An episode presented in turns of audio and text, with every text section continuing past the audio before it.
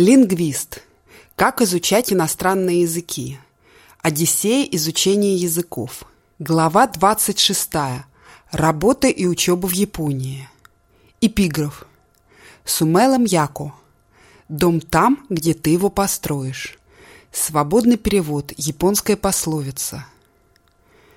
Изучая китайский язык, я рассчитывал, что в 1970 году меня назначат в Пекин в качестве секретаря торгового представительства Канады в Китае.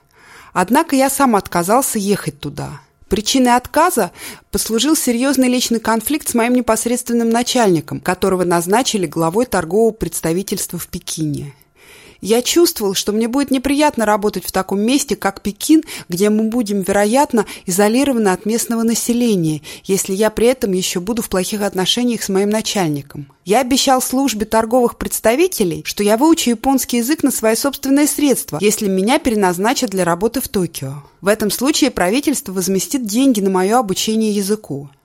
Мое начальство согласилось. Я считаю, что мне повезло жить в таких разных городах, как Монреаль, Париж, Гонконг, Токио и теперь Ванкувер. Все эти города имеют свое лицо. Монреалю удается воодушевлять своих жителей ощутимым романским порывом, несмотря на суровый климат, который может быть сравним только что с Москвой среди больших городов мира. Париж – это живая история и музей искусства с кулинарным ароматом. Гонконг переполнен экзотикой на краю самой большой и дольше всех существующей китайской культуры. Ванкувер удобен, потому что легко жить в космополитичном городе, окруженном одними из наиболее восхитительных урбанистических пейзажей в мире. Токио не похож на них. Он представляет собой соединение деревень, каждая из которых не потеряла своей собственной индивидуальности. В целом, Токио не очень красивый город, однако для людей, которые живут здесь, и особенно для большинства иностранцев, в Токио есть определенная привлекательность. Это по-настоящему законченный город. В нем есть все, что вы можете найти в большой метрополии – в соединении с дружелюбностью, вежливостью и честностью маленькой деревни. Токио суждено было стать моим домом на долгие девять лет. Я хочу упомянуть только один пример той дружелюбности и вежливости, с которыми я постоянно сталкивался, живя в Японии.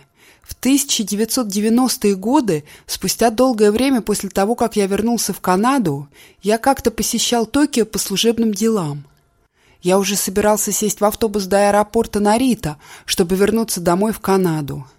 В последний момент я решил купить цветы и послать их в Осаку, где меня принимали в доме одного из клиентов. Я вошел в цветочный магазин, чтобы спросить, возможен ли такой вид услуги.